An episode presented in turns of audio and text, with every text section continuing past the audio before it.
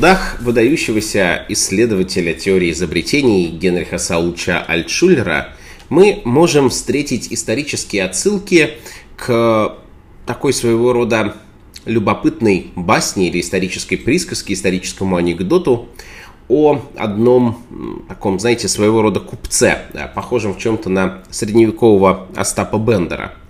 А, зарабатывал он на жизнь, среди прочего, разговорами о Боге – поскольку Бог интересовал его мало, а деньги в значительной степени, э, гражданин для того, чтобы э, продлевать свои лекции, свои публичные выступления, а зарабатывал он, э, судя по всему, от почасовой ставки, сделал себе некий агрегат. Агрегат этот напоминал, очевидно, шарманку и представлял собой ящик с некоторым количеством прорезей.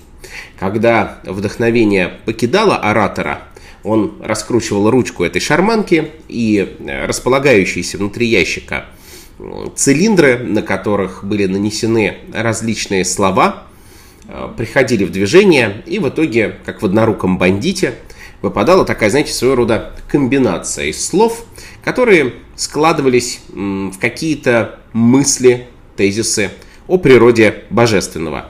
Ну, как итог, получалось, на взгляд современного человека, так полная белиберда, типа божественная мудрость блага, э, любовь Бога бесконечна и так далее.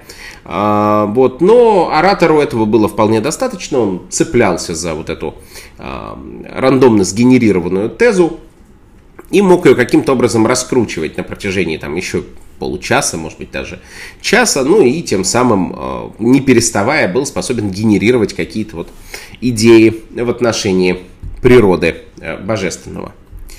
А, надо понимать, что это само по себе очень интересное явление, то, что Альтшулер называл слабым научным методом, методом генерации случайных решений. А, вот оно очень э, часто ведь на самом деле встречается и в современной жизни. Наверняка многим довелось прочесть статью о том, э, как и каким образом э, поколение так называемых э, зумеров внезапно ополчилось на поколение так называемых миллениалов. Дескать, миллениалы экзальтированы, возводят в культ принадлежность тому или иному факультету Хогвартса, ну и в целом ничего полезного в жизни не делают, ну а зумеры, дескать, каким-то образом реально меняют мир.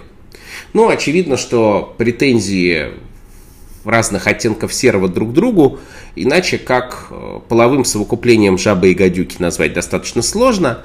Ну вот, но э, при этом надо отметить, что за этим противостоянием, что с одной стороны, что со стороны то некой э, садомазохистской самоиронии, которая пробудилась у некоторых миллениалов, что со стороны агрессивно-патетических ответов в адрес зумеров, на самом деле скрывается э, эвристическая практика, которая мало чем отличается от практик упомянутого мной в начале э, деятеля, специалиста по публичным выступлениям о природе божественного. По сути своей, э, мы с вами видим, что и те, и другие, при том, что на самом деле отличие между ними может найти только очень опытный зоолог, да, потому что, с одной стороны, теория поколений, она себя экспериментально подтверждает слабо. Да, с другой стороны, повторюсь, потому что э, технически мы имеем дело, ну, я говорю, по сути, с дурными романами Глена Миллера, по меткому выражению Айн Рэнд, да, где разные, э, скажем так, классы и виды э, людей э, зачем-то поедают друг друга поедом и еще как-то это там разноображивают какими-то э, юмористическими, скажем так, тезами. Так вот, эм, обе эти стороны конфликта, они ведь по сути своей э, в обвинениях в адрес друг друга занимаются фактически генерацией случайных предложений из случайно же рандомным образом подобранных слов и терминов. А на самом деле природа этого конфликта, если смотреть вглубь, она, конечно, состоит в том, что в конечном счете а, все их а, тезисы, все их высказывания – это сочетание а, где-то ими услышанных слов, в той или иной степени модненьких, вот, которыми модно и можно прикрывать полное отсутствие какой-то реальной компетентности в чем бы то ни было. Да, и глядя на этот конфликт с некой независимой позиции, не являясь, по крайней мере, с точки зрения э, образа жизни не зумером, не миллениалом, можно заключить только одно. В их модус операнди доктрина модели компетенций, да и компетентности в принципе, оказывается критически переоценена. Э, формально-технически э, какие-либо практические навыки, э, прикладные навыки оказываются сведены к умению находить максимально хайповые, как они это называют, слова, и эти слова сочетать в какое-то подобие предложений. Они могут где-нибудь услышать про machine learning, могут где-то услышать про data science, могут где-то услышать про так называемые импакт-фонды, про, э, не знаю, сокращение э, какого-нибудь графенового следа или еще что-нибудь. Вот, и в конечном счете, э, затейливо кооперируя их, могут упрекать друг друга либо в достаточной социальной ответственности, либо в недостаточной социальной ответственности, либо в избыточной социальной ответственности. Могут упрекать друг друга в отсталости, склонности трансформировать мир или сохранять статус-кво. А в конечном счете они могут быть достаточно изобретательны в своей аргументации, но э, ничем, кроме непосредственно аргументации и э, словесной пикировки, они, конечно, похвастаться не могут. Мы наблюдаем с вами на примере и этой статьи, и на примере э, приходящего на смену предыдущим поколениям менеджеров, сотрудников, на примере вот приходящих на смену новых поколений, наблюдаем, несомненно, инфляцию навыка. Навык конкретный, прикладной, а, конкретное позитивистское знание в стиле Конта или Дюргейма а, в конечном счете становится уже не так важно. Да, мы попадаем э, прямо сейчас с вами, по сути своей, попадаем в очень интересную ситуацию, где отныне симулякрами являются теперь не только символьные системы, но и э, сами компетенции и навыки. Проверить их бывает все сложнее.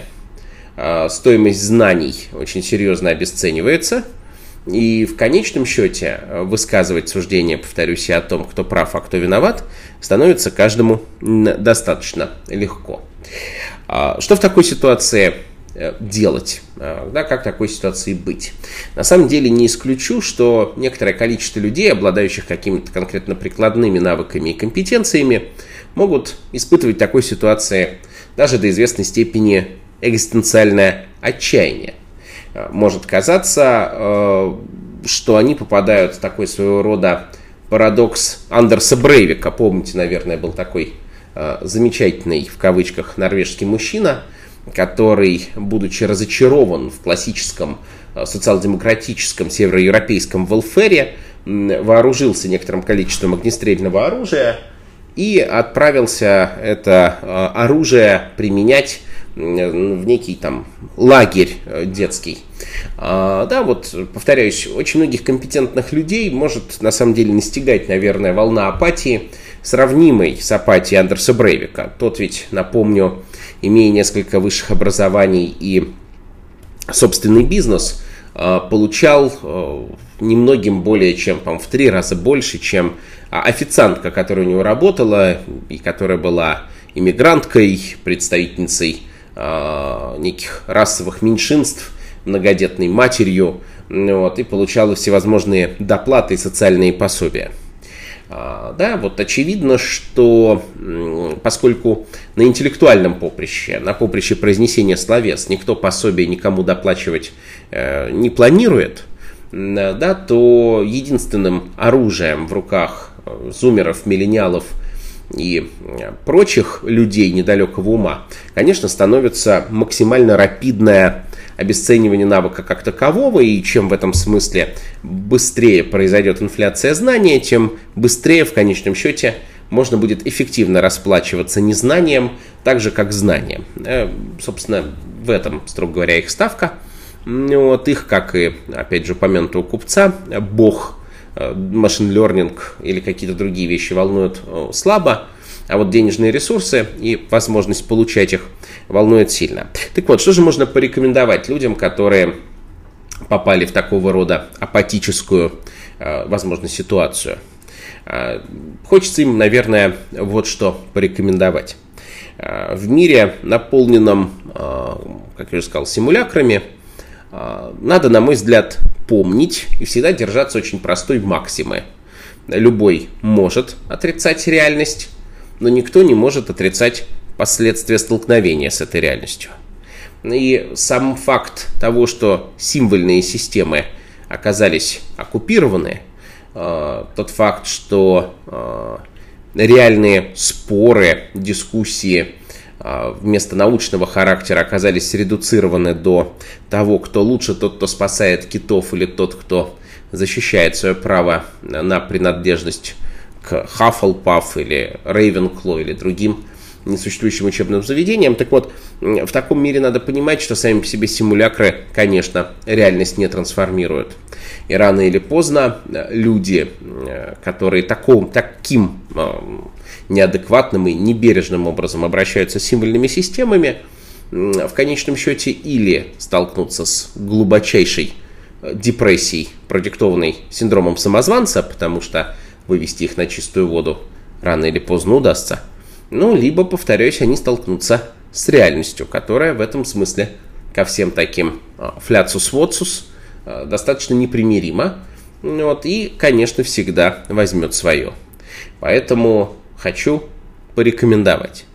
А, не старайтесь в такой ситуации размениваться на этот дешевый околонаучный популизм. Не старайтесь использовать хайповые термины во что бы то ни стало для того, чтобы каким-то образом войти в актуальный дискурс. Вот. А вместо этого повышайте э, качество взаимодействия с реальностью, изучайте ее всеми возможными позитивистскими, классическими научными инструментами. Ну вот. И помните, как говорил нам Ясперс, да, хорошая научная теория всегда как валидируемо, так и фальсифицируемо. Да, стремитесь э, дистанцироваться как от людей, которые ничего не способны завалидировать, так и от людей, которые выстраивают свой контур взаимодействия с миром таким образом, чтобы никакие их действия, мысли и суждения невозможно было фальсифицировать.